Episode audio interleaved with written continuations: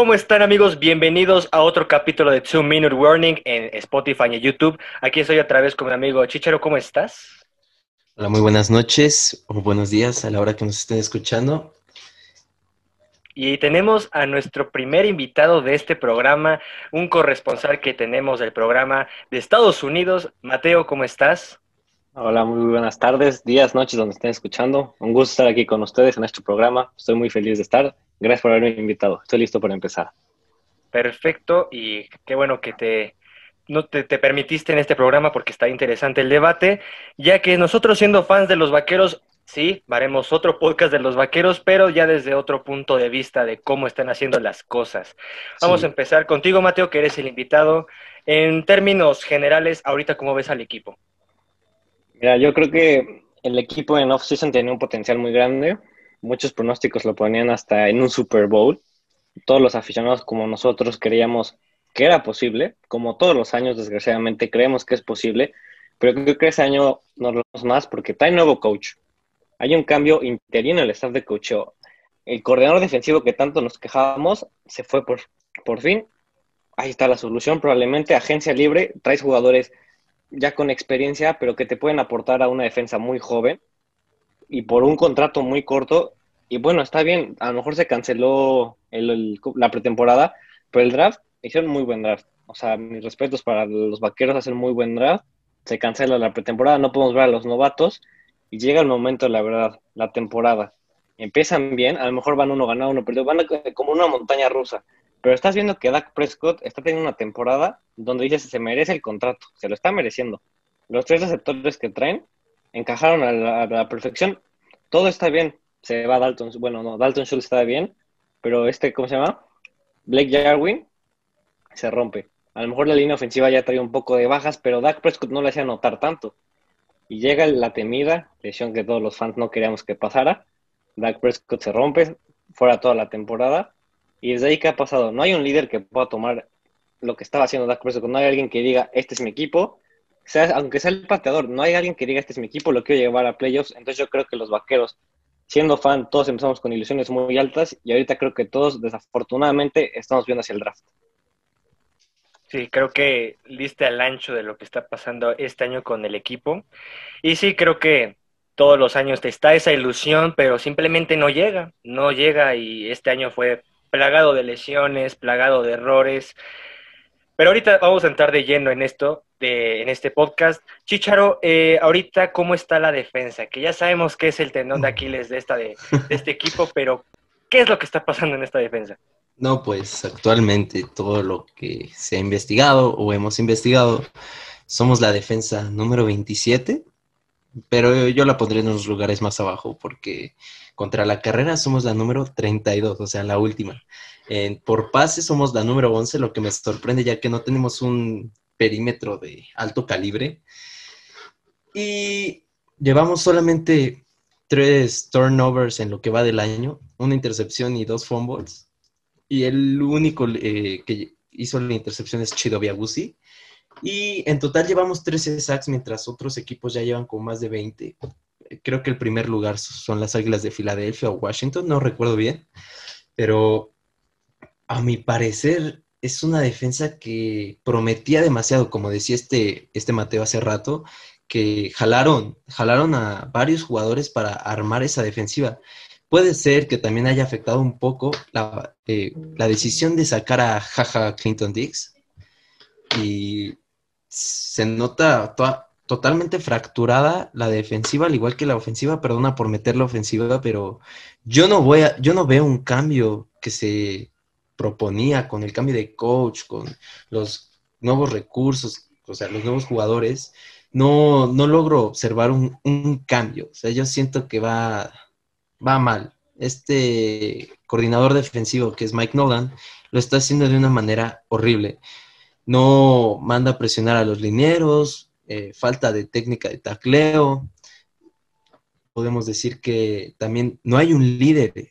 Aquí debería de tomar las riendas o Joe Thomas o Sean Lee, que apenas va a regresar este siguiente fin de semana contra las Águilas. Eh, Jalen Smith, que se rumoraba que era el líder de esa defensa, el líder nato, no se ha escuchado nada de él.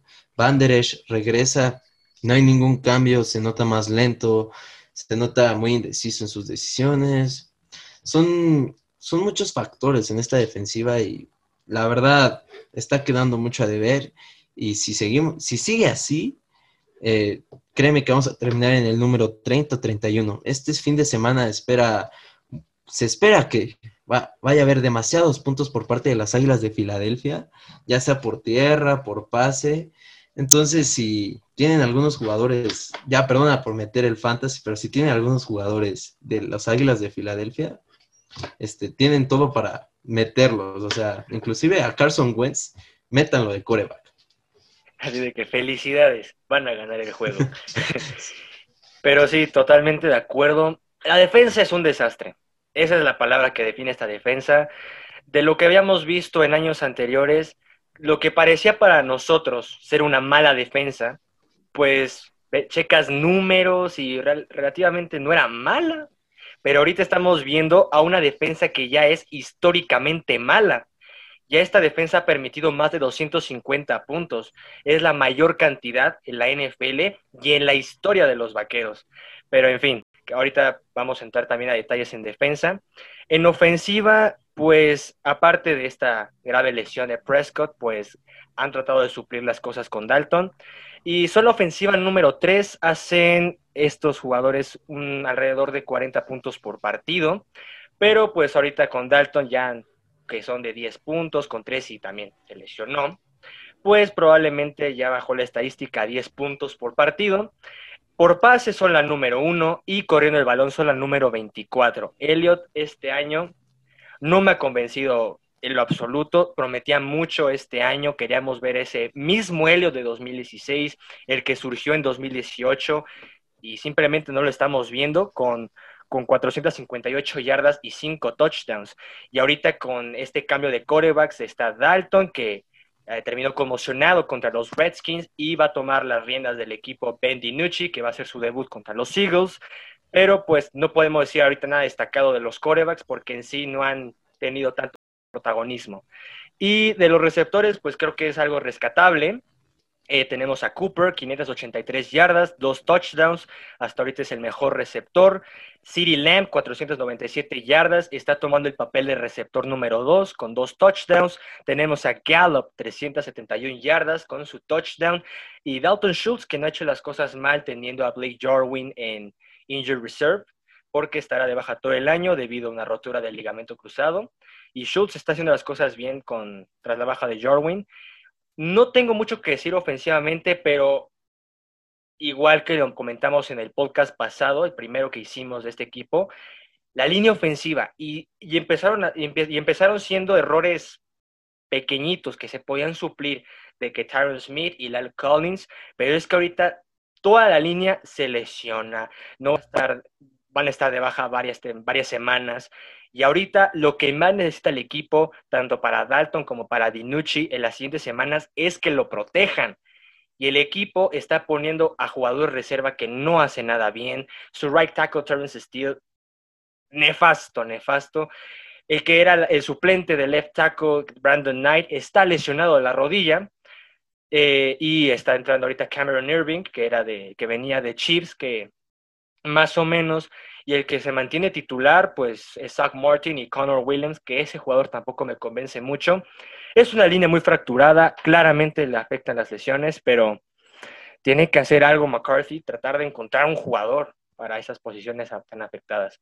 Pero bueno, para entrar ya en general al equipo, ¿qué está pasando con la cara del equipo, la actitud del equipo? Para mí, sinceramente, es nefasto la actitud del equipo. Mira, este, yo desde mi punto de vista, ahorita que mencionaste a los suplentes que no se han podido adaptar, no han dado la cara para reemplazar el titular, y dijiste un buen punto, los receptores son un punto muy rescatable del equipo.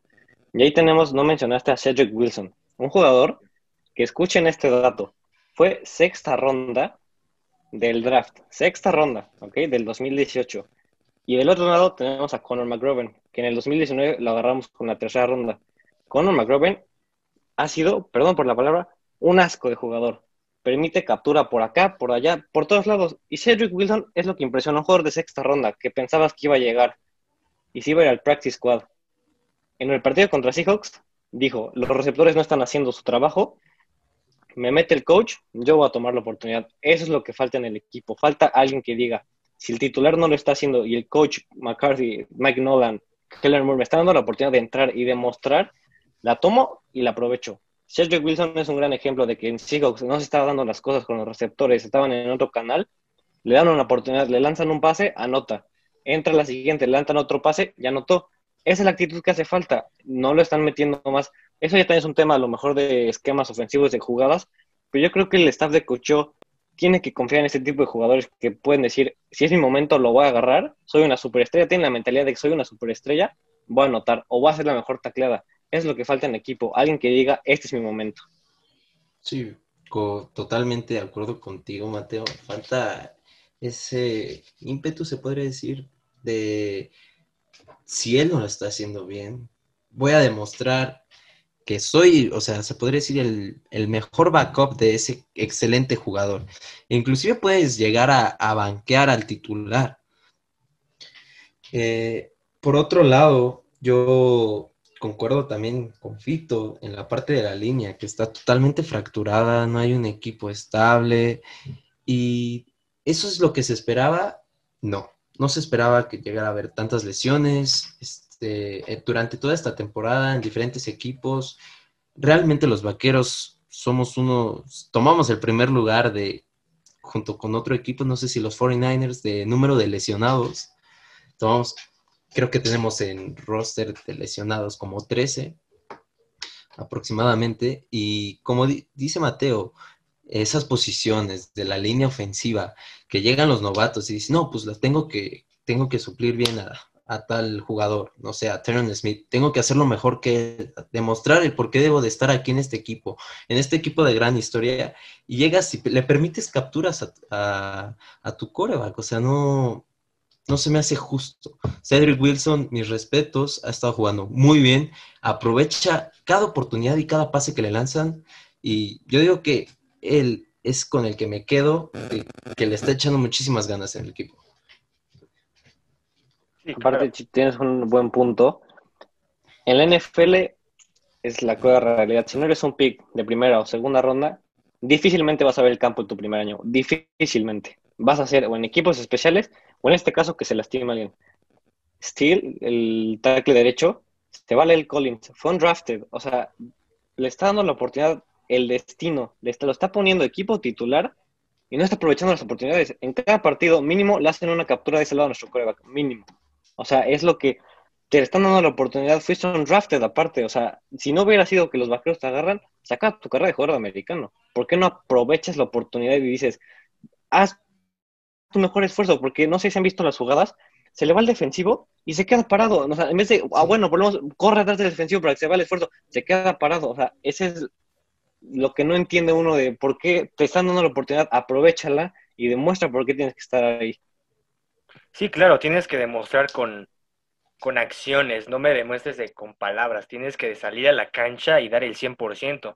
Aun, y también lo han puesto a competir contra defensive ends que son de de gran talla, de Miles Garrett, etcétera. Pero aún así, como está diciendo Mateo, se te está dando la oportunidad de tu vida, aprovechala y juega bien.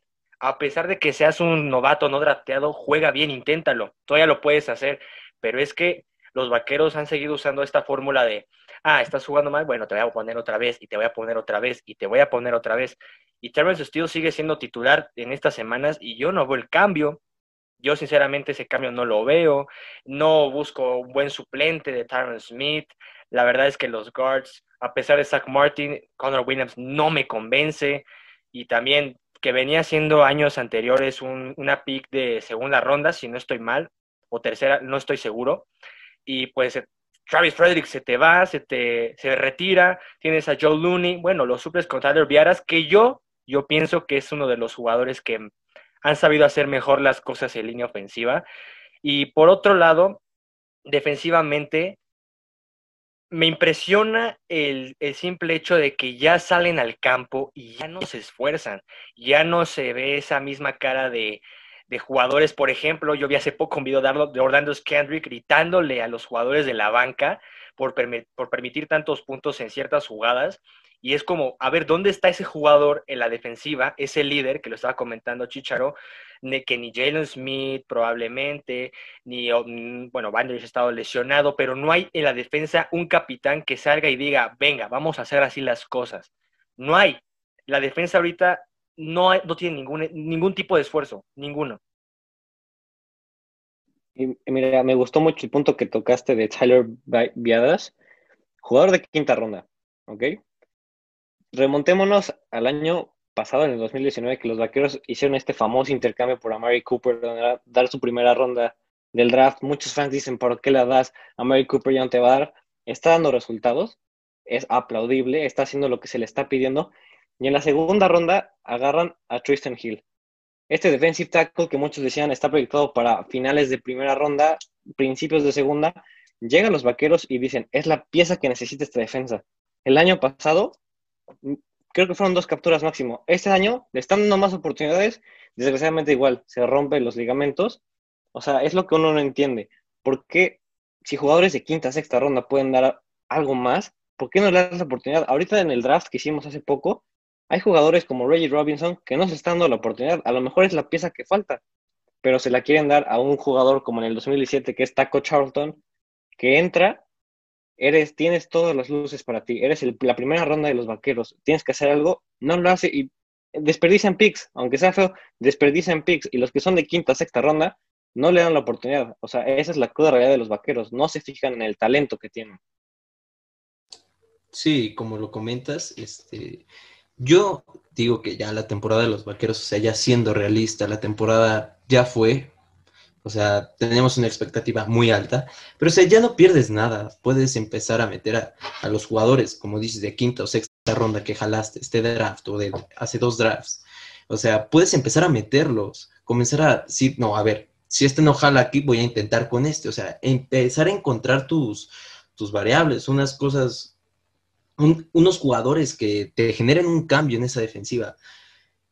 También se rumoreaba que Jalen Smith iba a poder ser intercambiado por Pix, algún otro equipo, pero nada más fue un rumor. Everson Griffin fue intercambiado por una sexta ronda con los, una sexta ronda condicional con los este, Lions. Y los vaqueros hacen un cambio de séptima ronda, si mal no recuerdo, por un jugador que en todo lo que lleva nada más tiene una captura. O sea, es, yo digo, a mi parecer.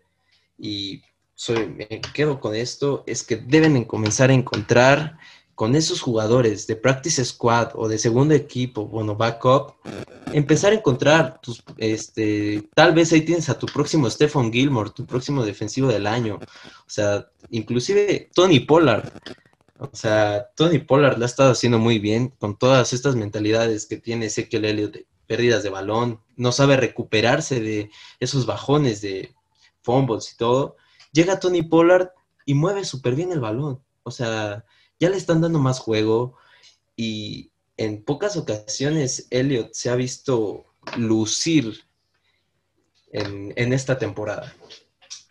Sí, claro, y acabas de tocar ahorita un punto interesante sobre los trades que han hecho. Yo en lo personal siento que con Everson Griffin se estaban logrando un poco más de cosas que de Marcus Lawrence, que a mi, que a mi parecer yo creo que de Marcus Lawrence hizo lo que tenía que hacer en el equipo, ya deberían de cambiarlo. Después de que le dieron ese dinero ya no te funcionó y creo que Griffin, a pesar de que eran números discretos, tal vez le hubiera dado más oportunidades porque de por sí tampoco se veía mucho en el campo. Y sí, darle la oportunidad a los jugadores de Practice Squad o porque si hablamos en sí mismo por la historia de los vaqueros, hay jugadores que no fueron drafteados, hay jugadores que pues fueron de, sexta ronda o tal vez, no sé, estoy sacando ejemplos y destacaron, por ejemplo, Tony Romo, que ahorita ya está dentro de la historia del equipo, que le faltó su anillo, tristemente, pero no fue un jugador drafteado. Y mira lo que le hizo al equipo en estos últimos años.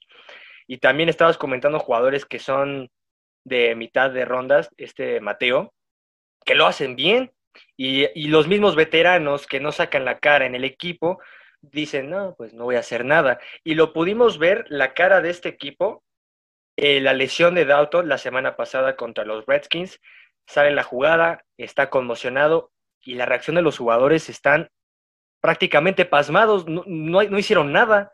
Y yo por lo menos como jugador, yo puedo ir y reclamarle al, al, defensor que hizo la jugada o, o, acercarme a mi jugador y estar diciéndole, ¿estás bien? ¿Qué te pasó? ¿Te arrodillas en el piso? Esa reacción no se vio en la defensa y esa fue la definición de lo que es este equipo esta temporada. No hay unión, no hay hermandad y Mike McCarthy apenas de estos meses que lleva ya rompió el equipo. Así de fácil. Sí, tienes razón. Yo, de hecho, creo que la actitud que tomaron los jugadores cuando Andy Dalton cae conmocionado, si vieron la, si nuestros este, espectadores vieron la lesión y si no, que tengan la oportunidad de verla, se ve cómo le meten el golpe y justo cuando pega en el césped, sus manitas es un ejemplo muy burdo, pero se le hacen como puerquito, o sea, las hace así. Porque si ves eso, yo creo que hasta como un ser humano vas y le echas pleito al que lo lesionó. Es tu coreback.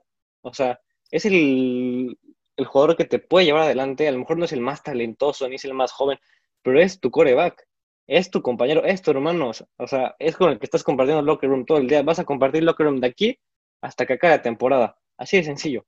No se ve la hermandad, Mike McCarthy a lo mejor, no sé qué esté pasando en, el, los staff de coach, no sé si los jugadores no están a gusto con ellos, no sé, pero desgraciadamente yo creo que Mike McCarthy no se va ni este año ni el siguiente. Yo creo que le van a dar el voto de confianza el siguiente año porque Jerry Jones está pensando que es un proceso. Entonces, si eres jugador, tienes dos opciones. O una, o te adaptas al staff de coach y te vuelves el líder. Solo necesitamos un líder como era Dak Prescott. O dos, te quedas hundido en este equipo. Así de sencillo. Sí, y aparte Mike McCarthy tiene, creo que firmó un contrato de cinco años para ser head coach de los Vaqueros de Dallas. Y en, solo le queda confiar en el proceso, o sea, confiar en ese proceso de equipo. O sea, se pensaba que pues iba a llegar al Super Bowl, lo catalogaban con muy buenas expectativas este año, pero como todo inicio, pues tiene un principio, ¿no?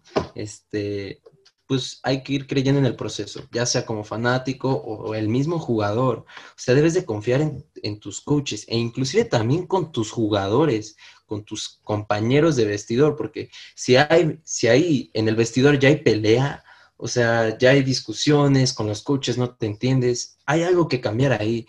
También es la actitud, o sea, se ve que solo juegan por el dinero. O sea, sé que son profesionales, ya estás trabajando en eso, ya es como tu profesión, pero, o sea, échale ganas. ¿Quieres ganar un Super Bowl? Ve y, dedica todo en el campo. Cada día déjalo en el entrenamiento. O sea, también yo no me he dado la tarea de ver los entrenamientos de los Vaqueros de Dallas, pero a mí como jugador, bueno, actualmente estoy jugando, este, todos los días te dicen, deja cada, pues deja tu alma cada entrenamiento, eh, porque desde los entrenamientos se llegan a ganar los juegos. O sea, no vas a llegar sin una preparación a un juego y vas a decir, no, pues voy a ganar, tengo toda la, tengo toda la actitud. No, o sea, si no hay un progreso, no hay un proceso, o sea, no puedes llegar a ganar nada. Claro, definitivamente. Y la cara del equipo, y también salieron las declaraciones de un jugador anónimo hace unas semanas de que el equipo, bueno, el staff de cocheo no entrena, no se ve como esas ganas de sacar el equipo adelante. Muchos dijeron, ah, qué mal, no sacas, ¿por qué no das la cara? Eh, pues, y McCarthy lo mencionó en una conferencia de prensa. Yo soy de los que habla eh, frente a frente, las cosas aquí, dímelas enfrente. Pues a lo mejor sí, sí, sí tal vez no fue la, la forma correcta de decirlo, pero no, no estaba equivocado. Dijo algo que era bastante cierto. Y también quería tocar en este, en este podcast que ustedes ahorita, con todos estos cambios que ha habido en el equipo de sacar a Don Terry Poe y Daryl Worley, que fueron esta semana, cambia a Severson Griffin, ¿qué necesita actualmente el equipo defensivamente? Defensivamente, cambio de coordinador defensivo yo hablo como aficionado y yo quiero a Richard de regreso, pero está imposible volver a hacer eso. Eh, si no conocen a Richard, fue pues el creador, hace rato lo comentamos con este Mateo, fue el creador de Legend of Boom allá en, los Seahawks de 2014, ¿no? Aproximadamente 2014. 2012 empezó a hacer el proceso y lo llevó hasta el 2016, que se empiezan a retirar. Sí. Entonces, o sea, un coach que te esté gritando, ya sea en los entrenamientos o hasta en los juegos, ¿qué estás haciendo mal? Checa esto, checa lo otro. Hay videos de cómo este Richard llega. Eh, según yo era coach de los profundos, ¿no? Sí. Era coach de los profundos y estaba gritándole a los linebackers de haz tu chamba, este hueco. Y fue en el juego de los Rams contra, eh, en los playoffs. Todo empieza desde un coach y también desde las ganas que tiene el coach para entrenarlos, porque en los primeros juegos el coordinador defensivo se la pasaba arriba, solo está en el palco viendo desde arriba, mandando las jugadas o bueno, las formaciones. Y ya cuando comienza a ver de, no, esta defensiva no está progresando, que no sé qué, se baja. Pero no se nota un cambio. Yo no noto un cambio de que si estuviera arriba, estuviera abajo. No hay ese liderazgo en esa defensiva por parte del coach y también de los jugadores. No noto un equipo unido en la defensa. Todos están en su rollo. De Marcus Lawrence apagado. Jalen Smith, pues es líder en tacleadas del NFL. Y eso, en eso que te hace, eres la peor defensiva. O sea. Sí, definitivamente, Chicharo, este, tiene que haber un cambio de coordinador defensivo. Mike Nolan no vivió a la expectativa, no fue lo que los aficionados esperábamos. Y simplemente creo que Mike McCarthy vio a un Mike Nolan viejo, como cuando empezó en los 49ers, que fue el coordinador defensivo, por allá de, si no me equivoco, fue entre 2002, 2005, 2008, por ahí, que empezó a ser el coordinador defensivo. De ahí va cambiando de equipo en equipo y de coordinador defensivo lo mueven a coordinador defensivo con los San Diego Chargers en su época en el 2015 y luego se va a los New Orleans Saints de 2017 a 2019. Yo creo que cuando te mueven de ser coordinador defensivo y te meten a un puesto más interior en una posición como linebacker, corredor, lo que sea, es porque algo hiciste mal como coordinador defensivo. Simplemente podemos ver el caso de Chuck Pagano, que era el coreback, digo el coreback, era el coach de los Colts. De head coach no volvió a haber trabajo, lo mandaron a coordinador defensivo o ofensivo en los Chicago Bears. Simplemente, ¿por qué confías en alguien que es ya coach de una posición en específico? ¿Por qué le das el puesto de coordinador defensivo? es algo que simplemente no entendemos. Mike Nolan no vivió, no supo hacerlo y ahí están las consecuencias. Trajo, a lo mejor hizo una agencia libre y pidió tal, tal, te quiero a ti, te quiero a tal, tal, tal jugadores, ok, te los trajeron, no aprovechaste. Don Terry Poe, a lo mejor no lo aprovechaste de la mejor manera. Gerald McCoy se lastimó desafortunadamente, pero de ahí el draft pick, no, a lo mejor Trevor Nix está haciendo las cosas bien, pero tienes a Neville Gallimore en la banca y no le estás dando el tiempo de juego que todos estamos esperando. Aldon Smith está haciendo una sorpresa pero tienes atrás de él, aquí tienes a Ronnie Gregory, que llevamos cuatro años esperando a que explote. Lo acaban de activar la semana pasada y creo que jugó cuatro snaps. Con cuatro snaps, ¿qué te va a hacer? Nada, nadie te hace nada en cuatro snaps. O sea, creo que yo que Mike Nolan es el problema de la defensa. Y si no es esta semana, tiene que correr la siguiente. Si esta semana Filadelfia le mete una, un baile, que así espero, creemos todos que va a ser, yo creo que es el momento que Jerry Jones vea que Mike Nolan no es el futuro. Mike Nolan no tiene que hacer nada en este equipo. No, no hay. Con Marinelli era una cosa que decíamos, ah, ¿qué estás haciendo? Y pues con Nolan es peor. Y pues que estamos comentando ahorita la actitud de los jugadores y todo eso. Em, yo quería también entrar a este punto de, a ver, estamos sacando lo, lo, negativo de defensa, lo negativo de ofensiva. Y ahorita no hemos comentado a Prescott porque está lesionado, pero un punto quizás importante y que ya deben de tomar en cuenta ahorita los Vaqueros. Este año estaba jugando Prescott con un año de contrato y 34 millones por la etiqueta de jugador franquicia. Se esperaba que fuera un contrato de largo plazo y no fue, no, no, hubo, no, no hubo ningún acuerdo entre jugador ni, general manager, no hubo nada. Y eh, estaba jugando bien Prescott, que yo ya estaba pensando en, a ver, si te puedo pagar lo que me pides, pero pues demuéstralo. Y lo estaba haciendo bien. Tal vez no los 40 millones, pero sí te puedo pagar algo semejante a eso. Se lesiona y ahora entran a otra problemática de, la, de esta off-season que viene. Que aparte de que tienes que comprar a jugadores, que necesitas, no sé, safety, defensive tackle, jugadores importantes en defensa, piensa en qué vas a hacer con Prescott, porque ahora le tienes que dar un contrato sí o sí. Dudo que Prescott quiera firmar otra etiqueta de jugador franquicia y ahorita los vaqueros pagarían entre 37 y 38 millones por él en un año.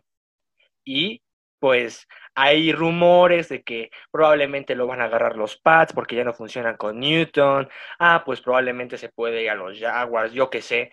Ya están poniendo ciertos destinos probables de Prescott si no firma en off-season. ¿Cómo ven? ¿Sí, ¿Sí mantienen a Prescott o no lo mantienen? Eh, yo digo que sí lo mantienen, pero ahí está, ahí está el líder nato de la ofensa, porque a pesar de su lesión, salió, salió del hospital, no tuvo infecciones, trae su bota para proteger el tobillo, y sin embargo está ahí en cada día de la práctica, está ahí con la ofensiva, y ahorita le dio pues como un consejo, aconsejó al, a este Dinucci, el coreback que va a ser titular este fin de semana, lo aconsejó. O sea, él sigue ahí, el líder está ahí, pero ya perdió un poco de importancia para todos los jugadores, porque si se dan cuenta, el liderazgo cuando estaba con él, bueno, cuando estaba jugando realmente, eh, todo el equipo lo apoyaba. Hasta se vio cuando se lesionó, todos fueron a cuidarlo, a decirle, no, pues vas a salir de esta, todo. Recibió todo el apoyo.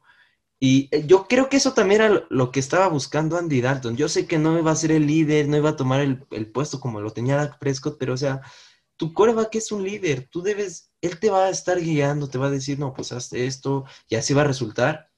Y no se vio, o sea, no se vio el, la hermandad que existe ahí, pero ya me salió un poco del tema, pero mi conclusión, Dak Prescott, yo digo que va a seguir en los Vaqueros de Dallas pero el problema va a ser cuánto le paguen y qué jugadores se traen.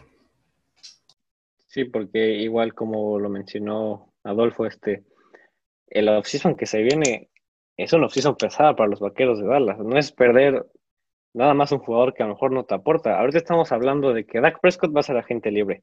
Chirube Wisi va a ser agente libre. Xavier Woods va a ser agente libre. Y Jordan Lewis va a ser agente libre. De esos cuatro, los cuatro son titulares y aportan algo al equipo, aunque sea mínimo lo aportan. Yo creo que la prioridad es Dak Prescott. Yo creo que es el futuro de los vaqueros. Y si juega como el año, como este año que se lastimó, yo creo que los vaqueros van a buscar extenderlo. Pero desgraciadamente, los vaqueros y con el cap hit no pueden traer a todos los jugadores que quieran. Van a tener que dejar uno o dos como este año que fue Byron Jones. Y ahí está. Vas por Prescott y la defensa que se sigue, la sigues metiendo golpe y golpe y golpe y golpe y aquí están los resultados. No hay una defensa que pueda apoyar, entonces tienes que meter más de 40 puntos. Si se te lastima tu coreback, no hay defensa. Me gustaría mucho que yo creo que deben quedarse con Dak Prescott, pero me, asusta. ¿Qué va a pasar en la agencia libre con la defensa? Me asusta. Sí, claro, y es que nosotros estamos diciendo, no, es que pensamos que, que, tienen que hacer esto, es que lo deben de hacer. Si no lo hacen, están cometiendo un error fuerte. Y eso que yo, no sé ustedes, yo estos últimos años he sido alguien que critica mucho a Prescott por ciertas decisiones, ciertas, mm, cierto tipo de juego que hace en cada partido. Porque, por ejemplo, puedo decir sin, sin ningún problema que 2016 fue su mejor año. 2017 fue un año garrafal, asqueroso. 2018 se levantó, llevó al equipo a playoffs. 2019 tuvo su mejor año en estadísticas, pero simplemente no lo estaba viendo. Y este año ya iba a ser, para mi gusto, su mejor año en toda su carrera. Ya estaba demostrando que sí se merecía ese dinero. Y ahorita con esta lesión y con lo que sigue del cap en off-season, sí están en un problema los vaqueros porque tienen que arriesgar algo. Ok, vamos a pagar la Prescott, pero vas a dejar a la defensa probablemente con muchos huecos y como estaban diciendo y estaban comentando hace rato, confiar en el proceso meterle a los jugadores a la cabeza que deben hacer las cosas. Pero si se van con la defensa y descuidan el contrato de Prescott, es una suposición. Si se va, la prioridad cambia. Ya no sabes si van a ir en off-season por alguien, ya no sabes si van a draftear a alguien. En fin, están en un problema muy grande actualmente los vaqueros en todas las posiciones, en todas las posiciones. Y no sé si quieran dar ustedes una conclusión de este equipo de lo que sigue de este año, lo que va a pasar en agencia libre, draft. Mm, no quisiera ser el gerente general en estos momentos. Buena conclusión. Vas a tener que tomar demasiadas decisiones, vas a tener que dejar de ir varios jugadores, inclusive esos jugadores pueden hacer más cosas en otros equipos y, y ha pasado, como es el caso de Taco Charlton, está jugando bien para, para los Chiefs. Eh, Anthony Hitchens, hace rato estábamos bromeando un poco con, con Hitchens, me odiaron aquí, pero ni modo. Pero en mi conclusión va a ser un equipo que se tiene que recuperar.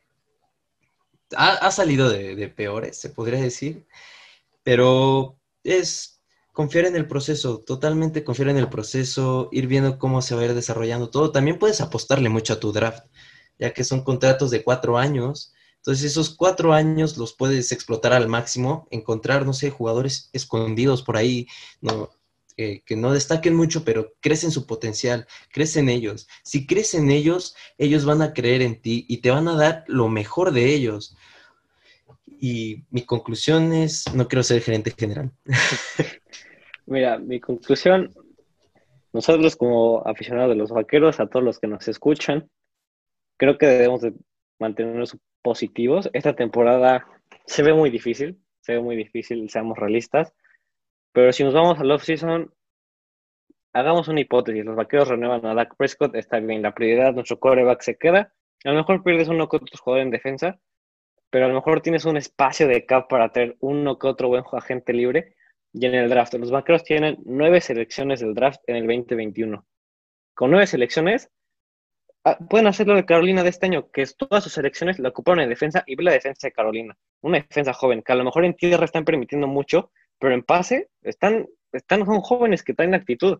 Ese puede ser un plan de los vaqueros. Tienes nueve picks, yo como gerente general, siete los mandaba a la defensa. Así del el primero, segundo, tercero, defensa, a lo mejor cuarto me voy en un ofensivo, de ahí en fuera defensa. Creo que es lo que necesitamos.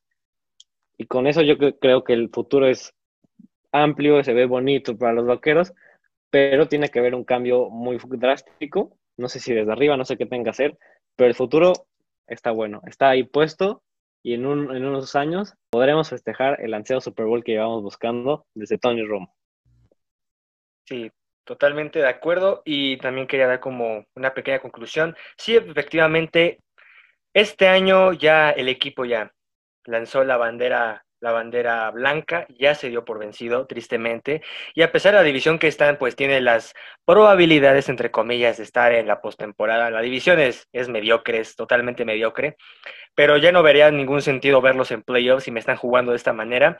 Y sí, tiene, como estaba comentando Mateo, tiene nuevas elecciones del draft para, eh, para este 2021 que puedes usarlo sin ningún problema en el equipo, te funcionan muy bien en el roster, es una cara joven, los puedes probar bien obviamente creo que todos estábamos esperando en especial de esta temporada más de este equipo, no verlos en ese tipo de situaciones, verlos con un récord de 12 ganados, hasta 13 ganados, y verlos con esa ansiada posibilidad de estar en el Super Bowl. Pero tuvieron que llegar a estas situaciones y concuerdo, hay que mantenerse positivo. Ya este año hay que darlo por muerto, definitivamente, y pensar en lo lo que sigue. Ya ahorita estás pensando en qué puedes hacer en el draft, más temporadas.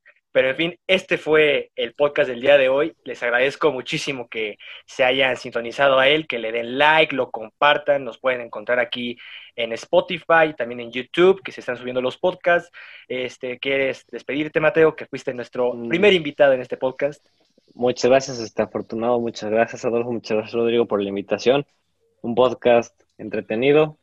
Desgraciadamente tuvimos que ver de la tristeza de nuestros vaqueros, pero así es la vida, hay que ver la realidad, no hay que hacernos ilusiones. Y pues muchas gracias por invitarme a nueva cuenta y muchas gracias a los, a los que están escuchando por seguir en este podcast. Muchas gracias.